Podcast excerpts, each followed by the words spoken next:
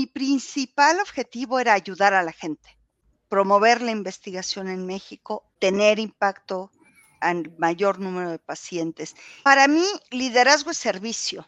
Uno no es fuerte en todo, uno tiene debilidades, no es fácil salir pues de tu área de confort, da miedo, da muchísimo miedo.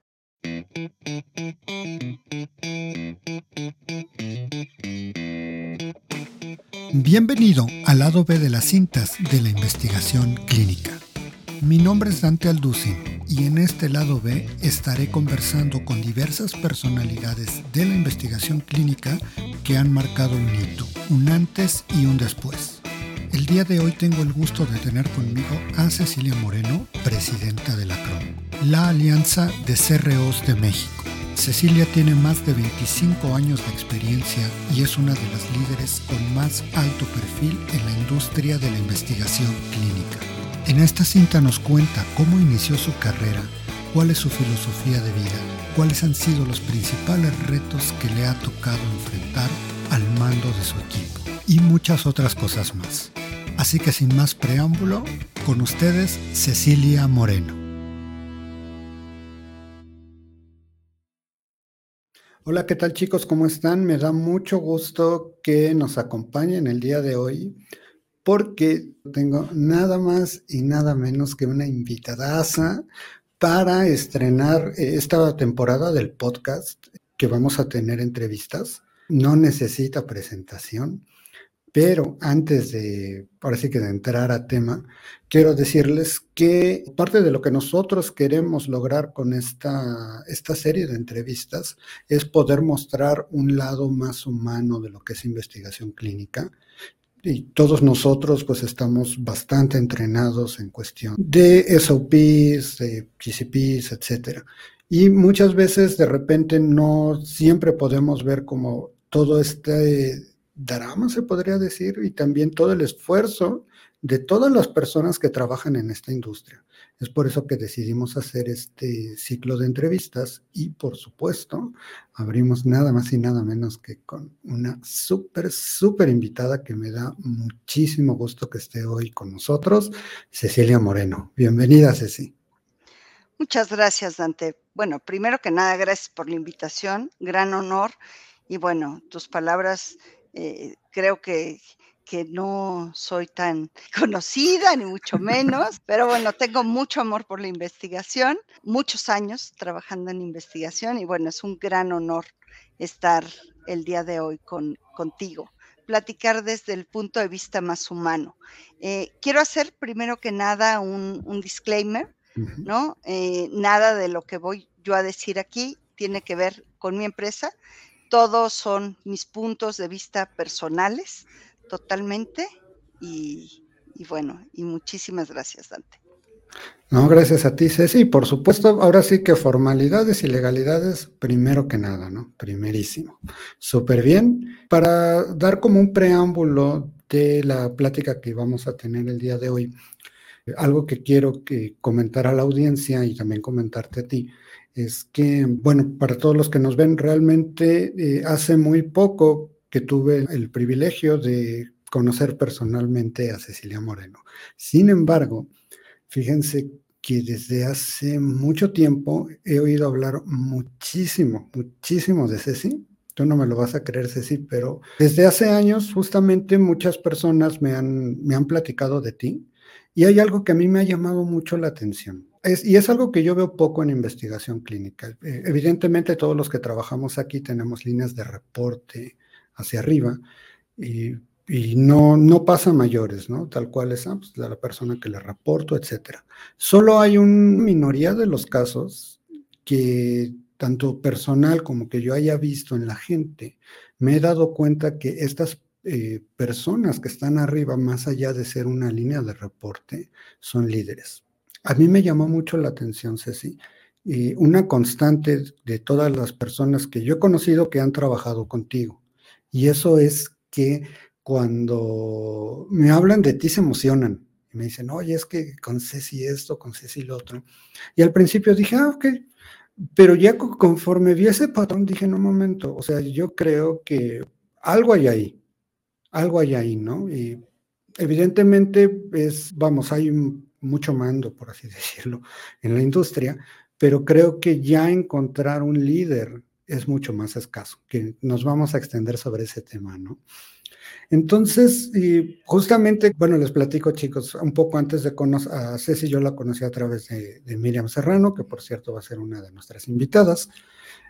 Y eh, cuando me dijo Ceci Moreno, me quedé, ay, mira, a, ver, me da muchísima curiosidad conocerla.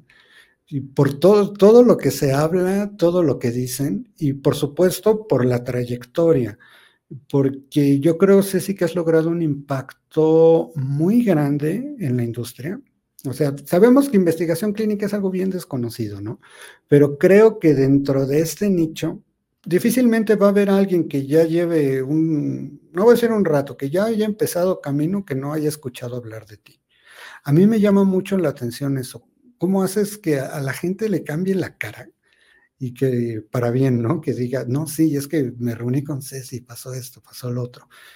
Y creo yo que es, eh, parte de, pues justo que eso habla por ti, ¿no? Que estoy delante de alguien que es un verdadero líder en la industria. Me ha tocado ver gente que, pues sí, se autoasume como líder, ¿no? Y algo que yo he platicado con mi audiencia ya desde antes es que el papel de líder te lo asignan es cuando tú empiezas a inspirar a la gente, ¿no? Es algo de lo, de lo que vamos a platicar el día de hoy. Y quisiera hacerte la primera pregunta, Ceci, yo sé que tú eres enfermera, me gustaría preguntarte por qué te decidiste estudiar enfermería. Bueno, primero que nada, Dante, agradezco todo lo que me dices, ¿no? Creo que estás así. Eh, la verdad, me siento muy honrada, ¿no? Y no sé si merezco todo esto. Sí, primero que nada, este, agradezco mucho a la gente que, que a lo mejor me aprecia y demás, y, y, bueno, y el trabajo que he hecho a lo largo de los años ha sido simplemente porque es mi pasión y porque amo y porque me encanta la gente con la que trabajo y también con la que no trabajo. O sea, me encanta la gente en general. Es algo, es algo que me nutre. Eh, estudié enfermería pues muy chiquitita, la verdad, mm, quizá con un sueño, ¿no? Así idealizado, como quizá muchos empezamos nuestra carrera, ¿no? Pero mi principal objetivo era ayudar a la gente, ayudar a la gente, estar cerca de ella, estar cerca de ella en momentos difíciles. Estudié enfermería y me dediqué los primeros años a terapias intensivas, unidades coronarias, cuando la gente estaba al borde de la muerte y ahí tuve la oportunidad como de ver lo importante que es acompañar a alguien, ¿no? Sobre todo en momentos difíciles. Esa parte humana, ¿no? Creo que es lo que más me llamaba. Aparte de, de obviamente, los conocimientos, ¿no? Técnicos, teóricos, de patología, fisiología, saber cómo funcionamos, qué nos enferma, y ver también, y algo que aprendí en esa época fue somos, eh, me acuerdo todavía de las definiciones, ¿no? Aunque haga, haya pasado 100 años, me acuerdo de las definiciones, ¿no? De el, el individuo es un ser biopsicosocial que a veces se nos olvida, a veces creemos que solo somos enfermedad, no eh, física, y se nos olvidan las otras partes. Y eso para cualquier humano, ¿no? Enfermo o no enfermo. Fíjate que algo que he meditado justamente en años recientes es, y te digo, esto es a raíz, por ejemplo, de mi papá que estuvo hospitalizado recientemente, ¿no? yo no lo había notado antes, pero me llama mucho la, la, atención de la enorme vocación que tienen este, enfermeras y enfermeros, ¿no? Como digo, no, no podemos decir evidentemente que todos, pero yo veo la mayoría y, digo, híjoles, es que yo respeto un montón a esta gente. No sé, yo no podría hacer lo que ellos están haciendo. La verdad es que sí, sí requiere, pues justo, ¿no? requiere como compromiso. Oye, ese sí, ¿y cómo, cómo es que tú entras al mundo de la investigación clínica? Porque... Fíjate que, que fue totalmente fortuito. Eh, yo no lo estaba buscando como tal. Eh, yo después de enfermería hice una maestría, di clases una época en escuelas de enfermería porque me parecía que la educación es fundamental, ¿no? Y que yo podía ayudar a, sembrar esas semillas. Eh, pero bueno, tuve un par de hijos y en, ese, en esa época hice, hice una pausa en mi vida profesional formal. Eh, ya cuando yo quería, soy un poco inquieta, siempre he sido, no me puedo quedar mucho quieta. Eh, y ya quería yo buscar algo, estaba justo pensando, ¿no? En qué hacer, cómo volver. Y un, un conocido trabajaba en investigación clínica y en ese momento estaban haciendo un estudio de investigación clínica en pacientes, en una molécula que era para pacientes durante el infarto, ¿no? O sea, eh, justamente pacientes coronarios agudos, ¿no? Y él pensó en mí porque dijo, wow, ¿no? Pues tú eras enfermera de cuidados intensivos coronarios, conoces el padecimiento, de cómo evoluciona, y me llamó. Y dije, mm, interesante, ¿no? O sea, yo había escuchado, obviamente, de investigación, no conocía, no, existían las ICH para que este, en aquel entonces. Y bueno, fue como, bueno, pero no tengo idea de cómo hacer monitoreo clínico. Me dijo, no, pero hay procedimientos, este, y te van a enseñar y vas a tener un mentor. Y dije, bueno, pues probemos, ¿no? dije, yo no estoy segura que lo voy a poder hacer bien. Me decía, sí, sí lo vas a poder hacer bien, porque mira, pues se necesita conocer el padecimiento y ver que se sigue el estudio. Dije, ah, bueno, entonces no suena tan difícil, una parte ya, ya me la sé, ¿no? Y la otra creo que eh, la enfermería, el ser metódico, el documentar todo, ¿no? Porque, porque es, es parte de la enfermería, me ayudaron, Y así empezaron mis primeros pasos en, en investigación. Oye, ¿y cómo, cómo te supuso este cambio, no? Porque evidentemente es, pues pasas de algo, creo yo, corrígeme si estoy mal, de lo que es la praxis de la enfermería y sobre todo cuidados intensivos a esta área que es meramente administrativa. ¿Cómo, cómo te supuso ese cambio? Mira, yo había hecho ya un cambio de la parte muy, muy operativa a dar clases. O sea, los mm. últimos años que yo estuve en enfermería estuve dando clases. Ya no estaba tan directamente en la, en la acción clínica. Y la parte administrativa siempre me había gustado también. O sea, y el orden y, y cómo llevar registros y analizar, analizar cosas. O sea, creo que el análisis de, de información, de datos, las métricas siempre me habían gustado. Y pues creo que que llegué al lugar que tenía que llegar. Y a veces, a veces así es la vida, ¿no? Para mí por lo menos así fue. Nunca lo hubiera esperado, pero creo que es lo mejor que me ha pasado. O sea, sí lo disfruto muchísimo. Sí, me imagino, ¿no? O sea, ya, pues ahora sí que con una carrera tan, tan larga es porque te tiene que, no, no solo gustar, ¿no? Yo creo que tiene que ser tu pasión. Sí, sí, yo creo que sí porque si no, pues te infartas, ¿no? Te mueres, te da colitis, ¿no? Exacto. Sí, sí, sí. Oye, Ceci, y justamente eh, a esto que me contabas, ¿no? De que no, no había ICHs en ese tiempo. ¿Tú cómo, cómo ves ese cambio que de la investigación clínica, desde que tú entraste hasta el punto donde está ahora? ¿Qué, qué, qué tanto has visto que ha cambiado? ¿Y cuál es tu opinión respecto a esta evolución que ha tenido? Bueno, yo creo que ha, cambiado para bien. No que no hubiera regulación, pero se ha ido regulando muchísimo mejor. Eh, los procedimientos mucho más establecidos, mucho más claros, eh, la documentación, o sea, todo ha evolucionado, creo que para bien. La verdad, a mí me parece que la tecnología en los últimos años ha tenido, eh, ha sido de gran ayuda. El poder tener, ¿no? Estos, poder bajar un reporte, por ejemplo, de laboratorio, ¿no? O de análisis de, de riesgo basado en los datos que estás obteniendo en tiempo real, pues es un sueño, ¿no? Qué maravilla, o sea, qué maravilla. Eh, quizá el monitor que iba, como iba yo, ¿no? En aquella época, a ver CRFs que eran en papel de autocalca, ¿no? Que, que los quitábamos, yo les digo que eran como papiros, este, eh, a tener todas las herramientas que tenemos hoy en día, o sea, creo que, que es una maravilla. Y pues agradezco haber tenido la oportunidad o estar teniendo la oportunidad de ver ese avance. Y lo que falta, ¿no? Y lo que falta. Claro, no, definitivamente. A mí me llegaron a tocar todavía de los últimos estudios en papel que me, me mandaran, bueno, yo era asistente en ese tiempo, ¿no? Entonces que me mandaran las RFs y de ahí reenviarlas al patrocinador.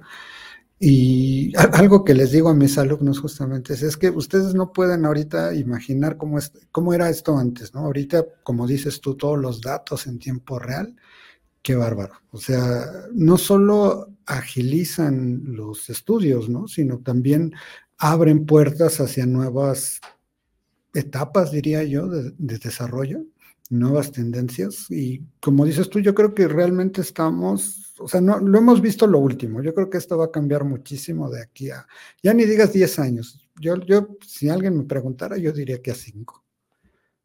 Oye, Ceci, y cuéntame, eh, ah, después de este primer trabajo, de este primer puesto en investigación clínica, ¿cuáles fueron como tus siguientes pasos, como que tus, tus primeros puestos, ¿no? Porque todos, todos ubicamos a Cecilia Moreno, que está guau, ¿no? En el Olimpo, pero evidentemente, como toda gran historia, pues tiene que tener un comienzo, ¿no?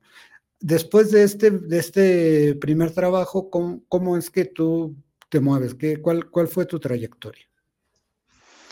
Mira, siendo un monitor, ¿no? Me tocó, eh, pues, empezar a entrenar a otros monitores, porque tenía un poquito más de tiempo o conocía un poco más. Eh, entonces, un poco empezar a entrenar a la gente nueva. La parte de, de enseñanza siempre me, me, había gustado, entonces sí era como, entonces organizaba cursos, presentaciones, etcétera. Cuando no había estos métodos de training globales, ¿no? Preciosos, súper bien establecidos, los eran, eran hechos en casa, ¿no?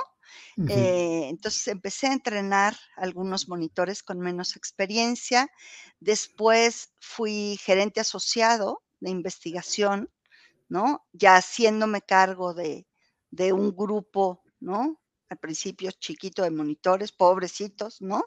Porque los primeros pasos que uno da como gerente, este, pues digo, uno siempre está cometiendo errores, creo que es la única manera de crecer, pero los primeros pasos como, como gerente aún más, ¿no? Y, la gente que trabaja con uno seguro lo sufre. Y después de esto eh, estuve encargada de datos, ¿no? De data management. Tuve un grupo más grande de, de datos. Aprendí muchísimo ahí de análisis de información, de métricas, ¿no? Lo cual me apasiona, ¿no? Hoy en día creo que es de, mis cosas favoritas, ¿no? Los dashboards y, ver, creo que lo que no se mide no mejora. Eh, después estuve un rato en calidad, ¿no? Eh, haciendo quality control interno y business intelligence también, ¿no? Viendo cómo se movían las tendencias, etcétera y, ya. ok, no, pues súper bien. Oye, y cuéntame de Acrom. Ahora sí, ¿de, dónde surge Acrom? ¿Qué, ¿Qué, hay detrás del proyecto de, de, Acrom? Mira, surge hace 12 años, ¿no? Eh, ahí nació Acrom y surge de la necesidad de estar pues más presentes eh, con las otras eh, organismos de investigación en México, ¿no? Con las otras asociaciones, con Canifarma, con AMIF, para quienes, pues cada CRO por separado, pues no tenía presencia, ¿no? No éramos aceptados, ¿no? Y, sí al formar una, una asociación, ¿no? Y así, eh, José Luis, ¿no? Mi, mi ex jefe, eh, tiene, es, es de los eh, que empiezan con la idea y se juntan 15, 15 eh, CROs en aquella época, ¿no? Un poco, pues era un concepto nuevo, compartir cosas con competidores, era como un poco raro, ¿no? Romper esos paradigmas. Sin embargo, pues con el objetivo de tener presencia, ¿no? Como asociación tienes mucho más presencia que tú como, como compañía independiente, ¿no? De ahí, de ahí nace Acrom, ¿no? Y, y bueno, y creo que cada vez ha tomado más fuerza, ¿no? Cada vez es más, sí, un referente. Eh, las CROs, como sabemos, a nivel mundial realizan quizás 60, 70% de la investigación multicéntrica. Eh, entonces, bueno, al tener a las principales CROs reunidas, pues gran parte de, la información y de los problemas o de las propuestas pueden venir de ese grupo, precisamente. Ok. Oye, Ceci, ¿y cómo, qué, qué, tan difícil fue formar esta asociación? Porque entiendo que, que, están, en su momento estaban creando algo nuevo, ¿no? Que no existía. Y como dices tú, justamente hay competencia, pues vamos, es la competencia natural de las empresas, ¿no? Uh -huh. ¿Qué tanto, o cuál dirías tú que fue el reto más complejo que enfrentaron ustedes al momento de fundar Acrom? Pues precisamente entender que aunque eres competencia, tu objetivo al final es promover la investigación en México, atraer más, más estudios clínicos a México, tener impacto al mayor número de pacientes.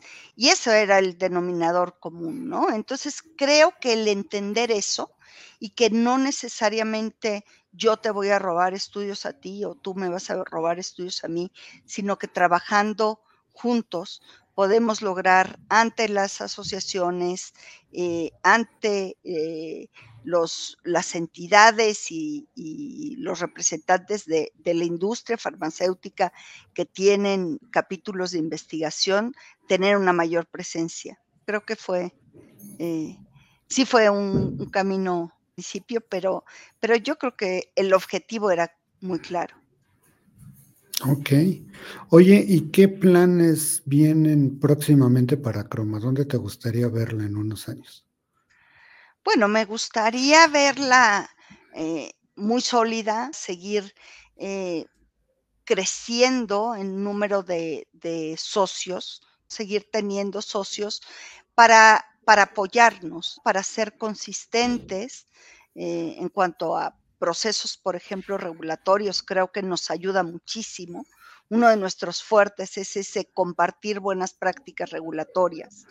Y bueno, eh, también tener, seguir teniendo y aumentar la presencia con AMIF, con Canifarma, ser tomados en cuenta, ser tomados en cuenta en el cambio de regulaciones, de normas, ¿no? Ser, ser actores, ¿no? No simplemente espectadores.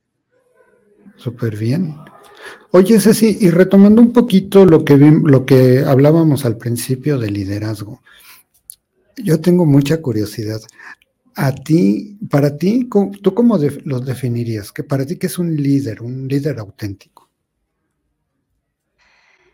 Mira, para mí, liderazgo es servicio, ¿no? O sea, liderazgo no es para ti, liderazgo es para los demás si tienes una posición de liderazgo, creo que todos somos líderes y podemos ser líderes, estemos en la posición que estemos. Hay managers que no son líderes y hay líderes que no son managers. Entonces, para mí liderazgo es poder apoyar a los demás, tener una visión clara, poderla compartir, poder ayudar a los demás a que crezcan. O sea, no es crecer tú, es ayudar a los demás a desarrollarse, ¿no? Y a lo mejor suena un poco romántico, pero para mí es eso, es saber formar equipos, ¿no? Equipos de trabajo. Eh, en solitario uno puede hacer cosas, pero en equipo puedes hacer muchísimas más. Eh, poder formar equipos de alto desempeño, eh, equipos que se complementen en sus fortalezas y en las debilidades. Uno no es fuerte en todo, uno tiene debilidades. Entonces, poder formar equipos en los que haya comunicación, ¿no? En los que se comparte ese objetivo y tengan pasión, eh, para mí eso, eso es liderazgo. Ok, súper bien, inspirador. Oye, Ceci, y de aquí me, surge una, bueno, esta es una inquietud que yo tengo, una pregunta que quería hacerte desde hace mucho tiempo. Porque no, digo, evidentemente no vamos a comparar Blast, que es como una nanopartícula, contra el barco, los barcos enormes que, que a ti te toca dirigir todos los días, ¿no? Y tú consideras que ser líder es un trabajo solitario, o sea, cargar justo con la responsabilidad del equipo, eh, con las decisiones, porque al final del día hay que tomar decisiones, ¿no? A veces resultan bien, a veces resultan mal. ¿Tú consideras que efectivamente es un camino solitario? Para mí no. O sea, aunque al final, ¿no? Algunas de las responsabilidades pues son totalmente tuyas y si te equivocas eres tú. Y además, aunque se equivoquen los tuyos, creo que la cara la tienes que poner tú. Eh, creo que no, ¿no? Creo que no es solitario. Siempre hay, o por lo menos para mí, a quien me pueda acercar con un consejo, a pedir opinión, a pedir ideas que quizá yo no logro ver, a medir impactos. Creo que, que si yo trato yo, yo solita de hacer absolutamente todo, seguro me voy a equivocar muchísimo más que si tengo un grupo de apoyo que, que al final ve cosas que yo no estoy viendo. No lo considero solitario. Ok, y es ahora sí como, pues justo no poder recaer en la opinión de los demás o poder tomar en cuenta. Sí. Okay. Y justo a, esto que me comentas, imagino que debe de haber grupos, o, más bien mi pregunta va hacia allá. ¿Estás tú como en algún grupo justo de estos altos cargos que luego hay como grupos empresariales, etcétera? No, fíjate que, que no. O sea, he estado, he tomado varios diplomados, etcétera, en, en liderazgo y, y pues de ahí te quedan amigos, ¿no? Conocidos, etcétera, eh, con los que a veces eh, platico. Y bueno, la terapia, o sea, para mí la terapia eh, de alguna manera me ayuda, individual, ¿no? a escucharme, a que me reboten, oye, y esto, este, ¿tú crees realmente que es lo correcto, no? ¿Tú crees? O sea, creo que escucharte a ti mismo hablando y, ese, es, eh, ese es el beneficio de la terapia. Me ayuda muchísimo. No, no estoy en ningún grupo de, liderazgo en sí. Ok. Y coincido contigo totalmente con, ahora sí, con la cuestión de la terapia, ¿no? Creo que nos deja ver muchísimos puntos ciegos y nos ayuda a crecer como personas. Y a ese respecto, Ceci, ¿hay algo, algún punto, algún evento, por así decirlo, que haya sucedido en tu carrera profesional que haya marcado un punto de inflexión, que quizá haya sido una, un reto muy grande en su momento, pero que al final del día te haya hecho crecer como líder y como persona? Sí, un cambio de, empresa eh, que me fue muy, muy difícil porque creo que a veces uno tiene que aprender a identificar cuando el ciclo se ha acabado y a veces no es fácil identificarlo, no es fácil salir pues de tu área de confort. Da miedo, da muchísimo miedo que cuando cuando estás, sobre todo cuando estás bien, tomar tomar una decisión y decir, y no sé si me va a ir bien o me va a ir muy mal. Y, bueno, al final, este, después de, al principio dudar, dudar de mí, dudar de mi capacidad, ¿no? Dudar de, si había hecho lo correcto, este, creo que sí, hice lo correcto, pero sí me costó trabajo, sí fue difícil, sí al principio dudé y quería a veces llorar, eh, pero al final fueron retos mayores y, muy satisfactorios. Ok. Oye, Ceci, una pregunta que constantemente me llega a mí de, la comunidad es justamente esto, ¿no? De, hay muchos chicos que me escriben y me dicen, oye, es que está tal oportunidad, no sé si tomarla, porque no sé si me va a ir bien, no sé si me va mal. Y ahí, ahí yo he visto ambos, dos casos diferentes, extremos, y entre esos pues una línea de grises, ¿no? El primer caso es que se avientan sin pensarlo mucho y el segundo es no toman la decisión. ¿Tú qué le dirías a estas, a estas personas en investigación clínica que están en duda justamente si dar un paso importante en su carrera y no tienen para nada la seguridad de que les va a salir bien? Mira, yo, yo normalmente, bueno, cuando platico, ¿no? Cuando la gente está en ese, y, qué hago? Es hacer una lista totalmente objetiva de los pros, los contras, súper, súper objetiva, como dicen, dejarlo en baño María, o sea, dejar asentar las emociones, tanto positivas como, como negativas, eh, ser lo más objetivos posible, pero también escucharte, escuchar ese yo interno, escuchar, ¿no? Ese gut feeling de algo sí, pero si hay un sí, pero igual no es el momento.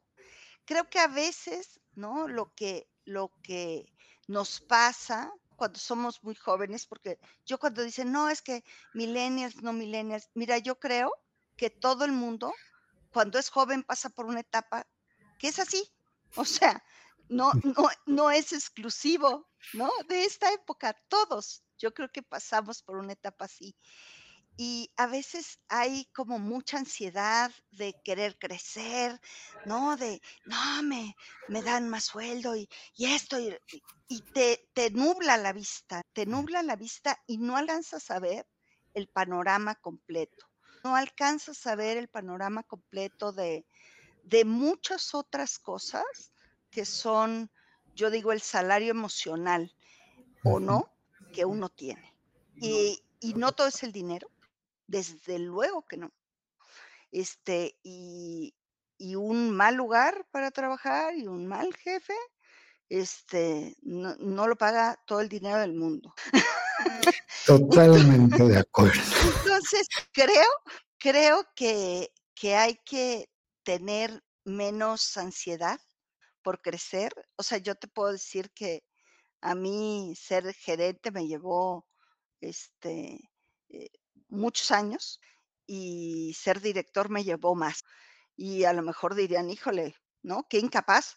Y, sí, y hasta yo lo pensaba, yo dije, yo, yo no soy muy capaz, pero creo que el tiempo que a uno le lleva esa maduración para los siguientes pasos hay que invertirlo. Tú siembras, no sé, eh, una fresa y bueno, a lo mejor en tres, cuatro días tienes una fresa, ¿no? Un nogal, ¿cuántos años se tarda un nogal en darte, en darte nueces? Y, Claro. y creo que a veces queremos el fruto rápido, ¿no? El fruto rápido. Bueno, el fruto rápido es, es eso. Sí, claro. Y bueno, justo ahí vemos luego, y de hecho, a, a raíz de estas cuestiones, eh, publiqué un newsletter ayer, me parece. Sí, salió ayer.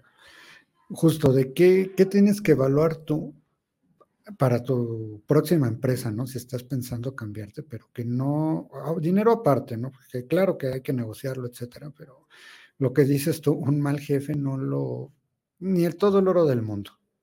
Sí hay que considerar varias cosas y yo creo que con el tiempo o el tiempo, si tenemos la mente un poquito abierta, pues nos va empezando a dar esa sabiduría de poder valorar otras cosas. Sí, perdón.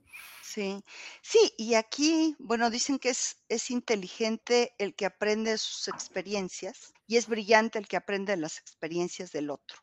Entonces, también oír a los otros para no tenerte, no, bueno, es que cayendo me voy a aprender. Pues bueno, pero si puedes evitar caerte, escuchando eh, de las experiencias de otros, pues podría, podría ser mejor el camino. Sí, acortas la curva de aprendizaje, ¿no? Yo creo que ahí quizás estemos tocando el terreno de la sensatez, ¿no? Qué tan, tan sensato o insensato es, bueno, yo aprendo a golpes, pues está bien, pero te estás escogiendo irte por terracería cuando podrías irte por una autopista, ¿no? Básicamente. Ok. Oye, ese sí, imagínate que hay un momento de, justo con estos grandes naves que tú diriges, ¿no?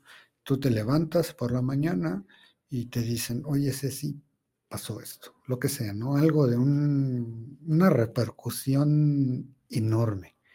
¿Cuál es el, el approach que tú usas o cómo es tu estrategia para acercarte a tu equipo? Ahora sí, casi casi que en calidad de, general, ¿no? Es decir, a ver, equipo, todos bien, vamos para adelante.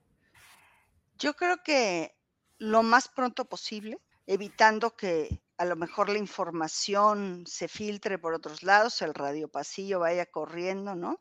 Y entonces la información se deforme. O sea, creo que lo antes posible, siendo muy honesto, muy clara. Los, en los mensajes uno no puede tapar el sol con un dedo, lo que es es. Eh, sin embargo, sí con, con, una, con un enfoque lo más positivo posible, de bueno, cuáles son las alternativas que tenemos. Eh, nos está acabando el mundo, ¿qué podemos hacer para salir adelante? cuáles son los pasos que tenemos que tomar.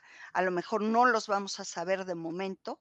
Eh, formar, no sé, SWAT teams, etcétera, para encontrar ideas cosas para enfrentar el reto. Pero creo que una de las cosas importantes en el liderazgo, y creo que olvidé mencionarlo, es la confianza. Y la confianza creo que es de lo más valioso, ¿no? Y la confianza se obtiene, pues, diciendo la verdad, diciendo la verdad y, y cumpliendo los compromisos. Creo que en un momento de crisis, lo más importante es haber generado esa confianza en el equipo para que el liderazgo en ese momento de, bueno, y vamos a tomar estas decisiones o vamos a hacer estas acciones, eh, te dé te den tranquilidad en ese momento de quizá de mucha angustia, ¿no? De todo el equipo. Ok. Oye, Ceci, y esto que me cuentas, ¿tú qué tan, no vamos a decir tóxico, pero qué tan quizá piedrita en el zapato podría ser Radio Pasillo? Porque desinforma y se corre a la velocidad de la luz. Sí, puede ser nefasto, puede ser nefasto. Eh, yo creo que, pues para evitarlo en la medida de lo posible, no, no creo que se puede este, totalmente abolir, pero creo que, que una es dar información de manera oportuna, que haya esa confianza de acercarse a preguntar a las fuentes correctas, no quedarse con el radio pasillo y tratar de parar el radio pasillo, ¿no? O sea, a ver, espérame tantito. Vamos a checar, vamos a checar si esto es cierto o no es cierto, si estamos haciendo un teléfono descompuesto. Y en la medida de que la gente creo que va madurando, esto se puede ir pues controlando. Te digo, aboliendo creo que es difícil. Sí, por no decir imposible. Sí, creo, eh, creo que va relacionado mucho con lo que decías tú, ¿no? De construir esta confianza en el equipo pues justo para que puedan, valga la redundancia, confiar ¿no? en, sus líderes. Oye, Ceci, a todos, todos nosotros, en algún momento u otro, más frecuente en unos y menos frecuente en otros, pero nos salen, de repente hay cosas que no nos salen, ¿no? Tal cual, decisiones que tomamos que quizá no son las mejores.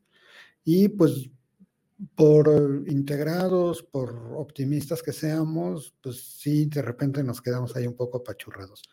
¿Cómo sales tú de estos momentos, por llamarlos de alguna manera, de baja energía, ¿no? De decir, híjoles, me dio como este bajón de que quizá no fue la mejor decisión. ¿Cómo te pones las pilas para decir adelante con todo otra vez?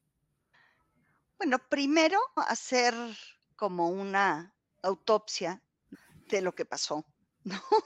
Para aprender, para aprender del error, para aprender de lo que yo hice mal, de lo que salió mal, sin sacar el látigo y, y, autoflagelarme, pero, pero sí tratar de hacer un análisis de, de por qué salió mal para aprender.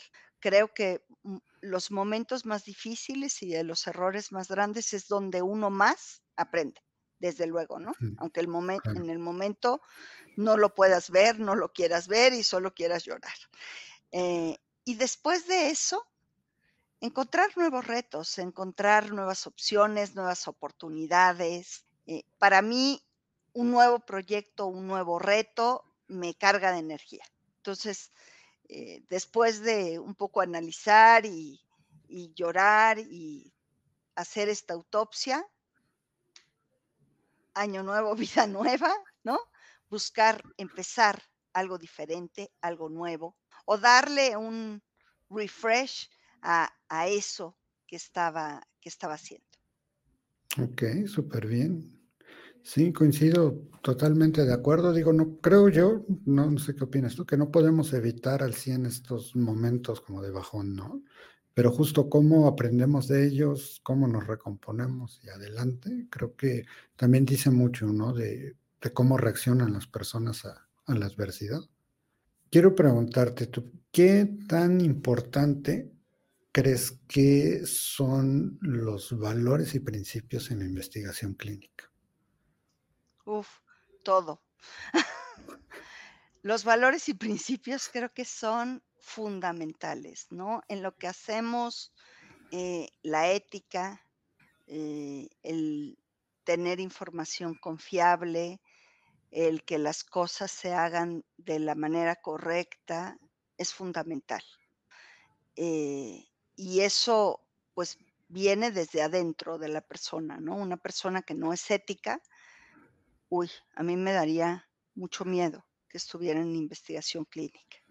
¿Por qué? Porque se generarán datos, que al final es lo que hacemos, generar datos eh, que no sean confiables y que al final lleven al registro de una molécula que no esté adecuadamente soportada y que finalmente o no tenga efecto o tenga mil efectos adversos que no se identificaron o que no se reportaron, lo cual sería gravísimo, ¿no? Y, siempre les digo, bueno, imagínate que esa, esos datos van a generar la aprobación de una molécula para la enfermedad de tu abuelita, ¿no?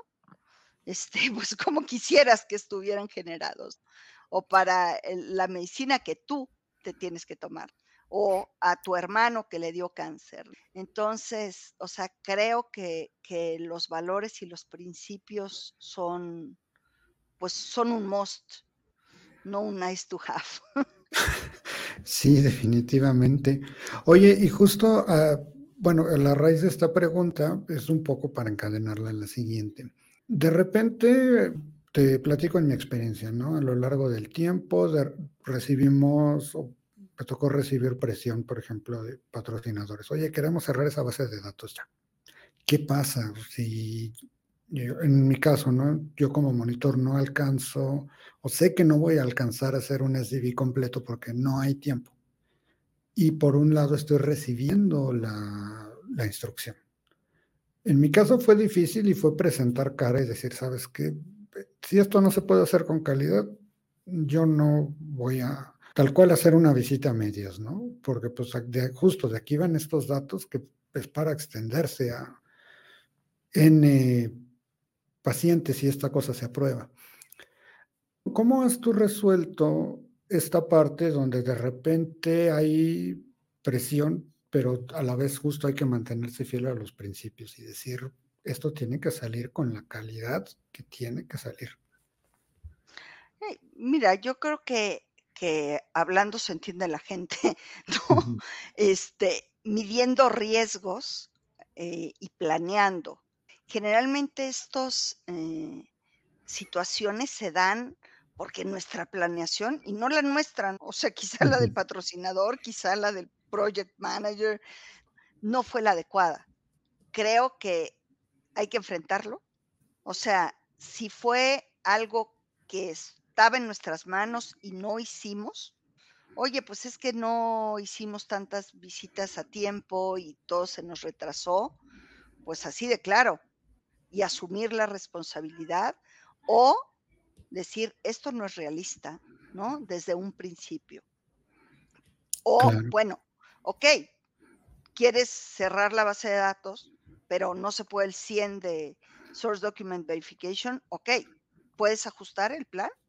Podemos hacer para este grupo de pacientes, haz una desviación y en este grupo de pacientes revisamos solo esta parte, pero que todos tengamos claro que, que no lo vamos a lograr o que si vamos a lograr va a ser con esta, esta y esta limitación, ¿no? Claro. o sea, básicamente negociando, ¿no? Sí. ok. Y planeando, ¿no? Y planeando bien, porque creo que muchas de estas cosas se dan por falta de planeación o una planeación que no es la más adecuada, ¿no? Exactamente, sí, sí me ha tocado verlo.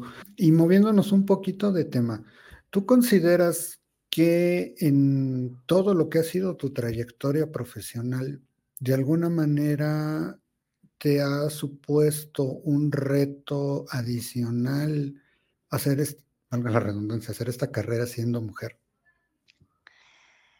Pues mira, las mujeres en el mundo creo que a veces tenemos que este, hacer un poco más de cosas, ¿no?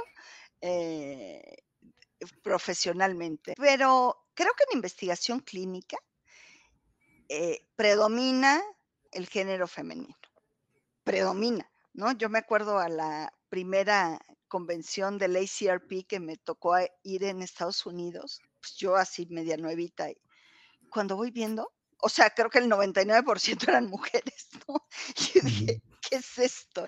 Eh, eh, entonces, yo creo que para las mujeres investigación clínica no es, eh, no es tanto reto, o sea, el alcanzar posiciones de liderazgo, gerencias, direcciones, no es, no es tanto reto, ¿no? O sea, creo que más nos lo ponemos nosotros en la cabeza que lo que realmente es. O sea, tú haz tu mejor esfuerzo, eh, trabaja, trabaja bien, da resultados y ahí está, a mí me da mucha curiosidad porque en meses recientes yo he estado hablando en redes de que, cuáles han sido buenos consejos que me han dado, otros no tan buenos. Si yo te preguntara así de lo que te acuerdes de rápido, ¿cuál crees tú que ha sido tanto el mejor como el peor consejo que te han dado en investigación clínica? Pues creo que el mejor que tuviera paciencia, que las cosas iban a llegar, porque así yo, como los millennials. Entonces, eh, creo que ese ha sido el mejor. Y el peor, creo que, que ha sido, si estás bien, confórmate, ¿no? Si estás bien, no te muevas. O sea, creo que, creo que ese, ese quizá ha sido el, el peor. Ok. ¿Tú cuál crees, ya, ahora sí viéndolo ya desde toda tu trayectoria, ¿tú cuál crees que es el error más común que comete la gente en investigación clínica? Volvemos creo que a esta ansiedad. Es, es un campo muy competido eh, en el que hay muchas oportunidades y eso es muy bueno. Sin embargo, creo que, que uno de los errores es ese. O sea, no, no dar el tiempo a aprender y a dar lo mejor en la posición que estás, madurar, crecer en tu misma posición. Creo que, que tenemos muy comprada la idea de que siempre el crecimiento es hacia arriba, que siempre el crecimiento es comparado con los demás. O sea, uno, no, no, fulanito entró al mismo tiempo que yo y mira, a él ya lo promovieron y a mí no. O sea, vete a ti. Yo, yo siempre, siempre les digo, ¿no? O sea, ¿cómo eres tú? ¿Cómo estás tú comparado con el año anterior? O sea, vete en el espejo y, y tú dime, o sea, ¿estás igual? ¿No has crecido? Si no has crecido, pues qué tristeza, ¿no? Pero pero creo que es contra ti mismo, Es es contigo mismo, eh, con quien tienes que comparar y ver ese crecimiento. Y el crecimiento no es de puestos, no es siempre vertical, o sea, hay crecimiento horizontal, a lo mejor a otra posición, a lo mejor con otras responsabilidades, con otros proyectos en tu misma posición. Creo creo que esa visión a veces nos falta, que estamos, o sea, como en una carrera. Ujú. No, no, es que si no me promueven, no, no, o sea, no, no es así, no es así. Creo que, que hay que tener paciencia, que hay que madurar, que hay que aprender y, y ir como fortaleciendo en donde estás. Claro. Oye, y creo creo yo que me leíste la mente, porque mi siguiente pregunta iba más o menos por ahí. E es algo que supongo que te deben comentar con cierta frecuencia, pero bueno, para la audiencia en general, ¿tú qué le recomendarías a alguien que quiere pasar de una posición operativa a una posición de management? Mira, que se analice muy bien a sí mismo, primero que nada, que conozca cuáles son sus fortalezas, cuáles son sus áreas de oportunidad. Creo que el crecimiento empieza por uno, o sea, por uno adentro, no afuera, sino adentro. Eh, ¿y qué es realmente lo que te gusta? No todo el mundo está hecho deja tú, o sea, liderazgo, como te comenté, liderazgo podemos tener todos en la posición que estemos. Eh, posiciones gerenciales, de manejo de personas, creo que no son para todos. O sea, hay gente que no le gustan, que es infeliz y que simplemente la toma porque lo ve como un crecimiento. Creo que puedes tener crecimiento como individual contributor y no necesariamente manejando personas. Entonces, creo que primero que nada es analizarte, ¿no? Analizar tus fortalezas, tus debilidades, tus gustos. O sea, ¿qué te gusta? ¿Te gusta desarrollar gente? ¿Tienes paciencia? Bueno, entonces a lo mejor sí ese es el camino. No, odio a la gente, ¿no? O sea, a mí alguna vez alguien me dijo, no, yo odio a la gente, no, pero quiero, quiero ser manager de personas. Dije, ay, pues mejor analiza bien, porque no creo que vas a ser feliz. O sea, deja tú que obtengas o no la posición, ¿no? Es que tú realmente puedas ser feliz y lo puedas disfrutar, porque, porque eso va primero. Claro. Fíjate que una vez hace muchos años, recién empezaba mi carrera, tuve una manager que era era médico, ¿no? Y alguna vez le pregunté: "Bueno, ¿por qué no no ejerces?". O sea, en ese momento, pues, yo los tenía muy asociados, ¿no? Con la consulta.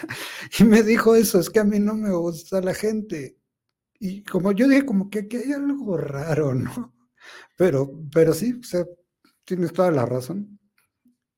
¿tú cuáles dirías que son pudieran ser libros, cursos, quizás hasta conferencias que tú le recomendarías a alguien que quiera, que diga yo yo quiero hacer una carrera, quizá no igual, evidentemente exitosa en su propio camino, pero yo quiero tener un una carrera significativa, exitosa como Ceci Moreno?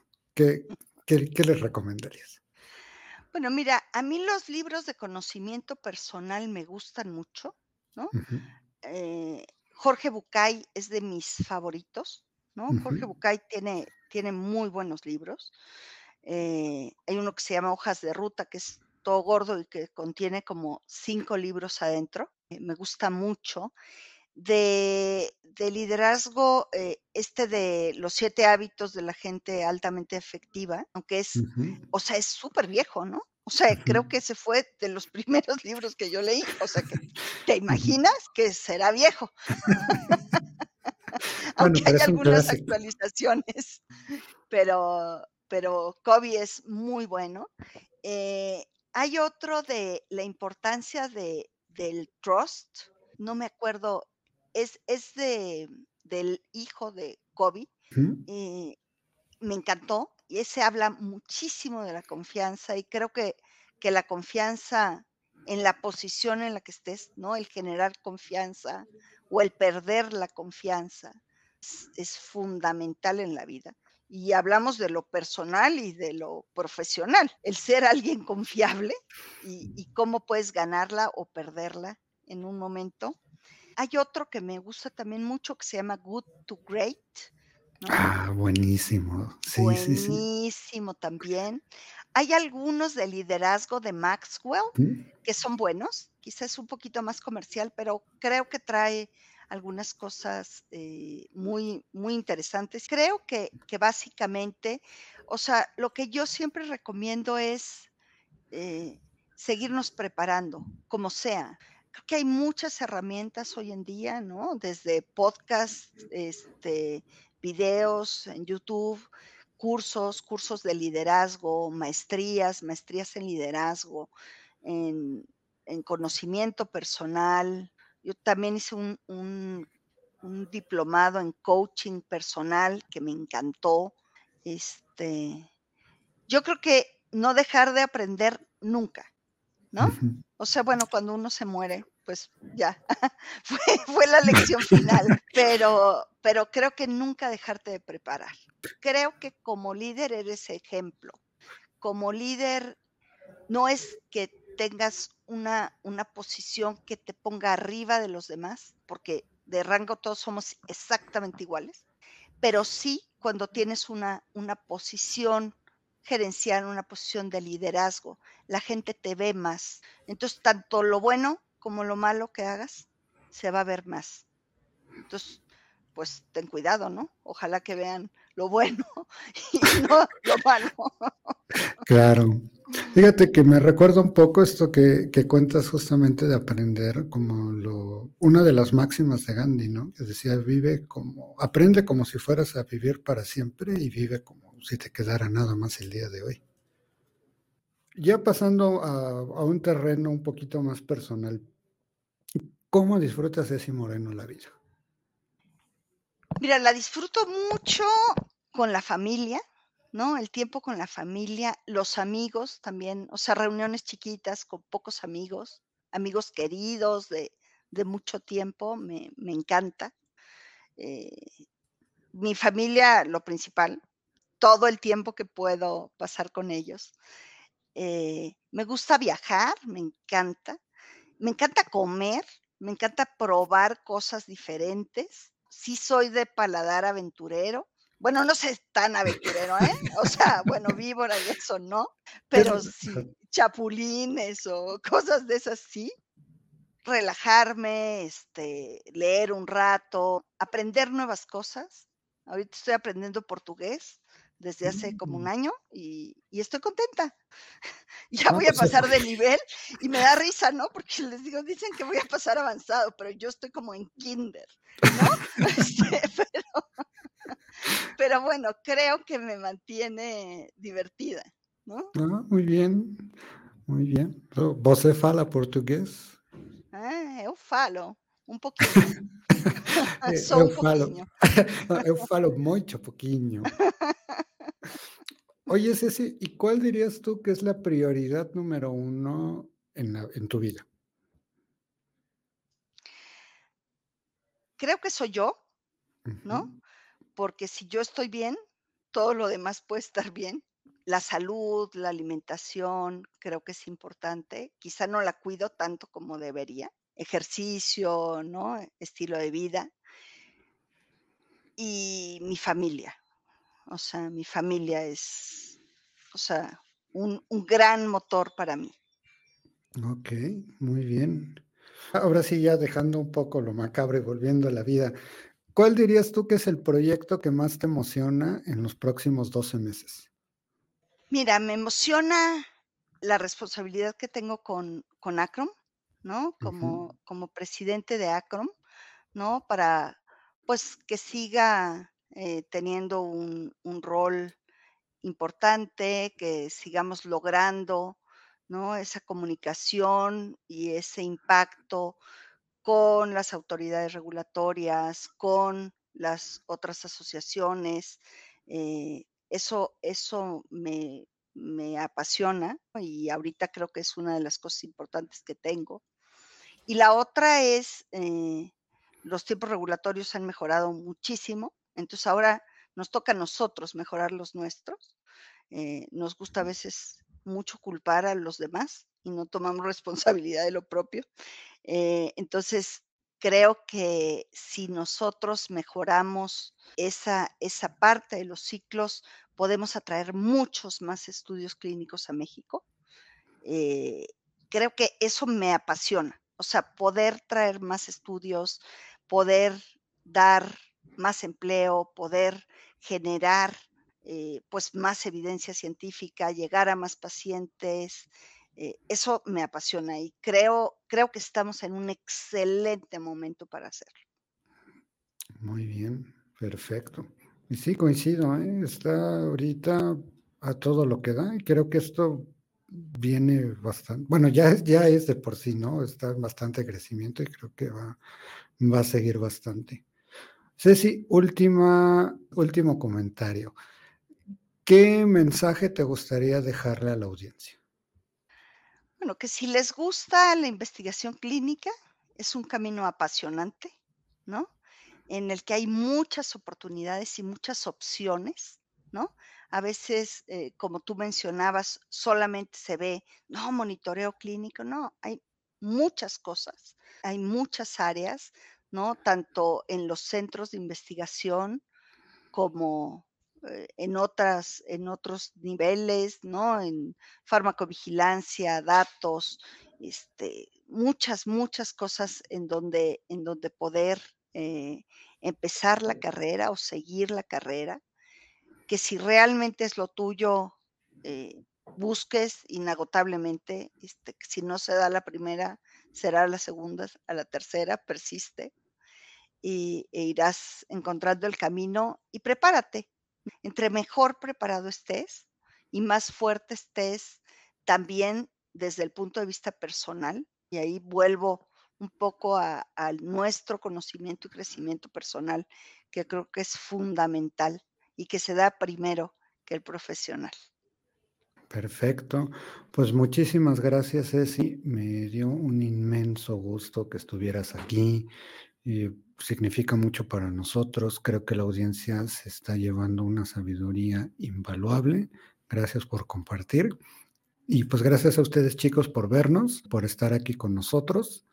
Y pues nos vemos la próxima.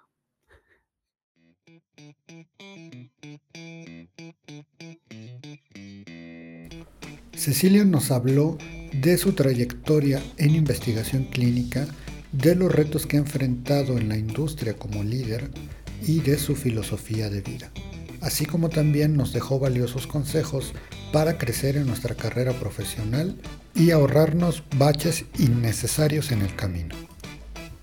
Si te gustó el episodio, califícanos con 5 estrellas y por favor comparte para que más gente pueda escucharlo. Ser monitor clínico es una opción real de carrera. Puedes encontrar más información al respecto en nuestra página web plastacademy.net diagonal cintas. Todos los derechos reservados. Esta ha sido una producción de Blast Academy e Investigación Pop.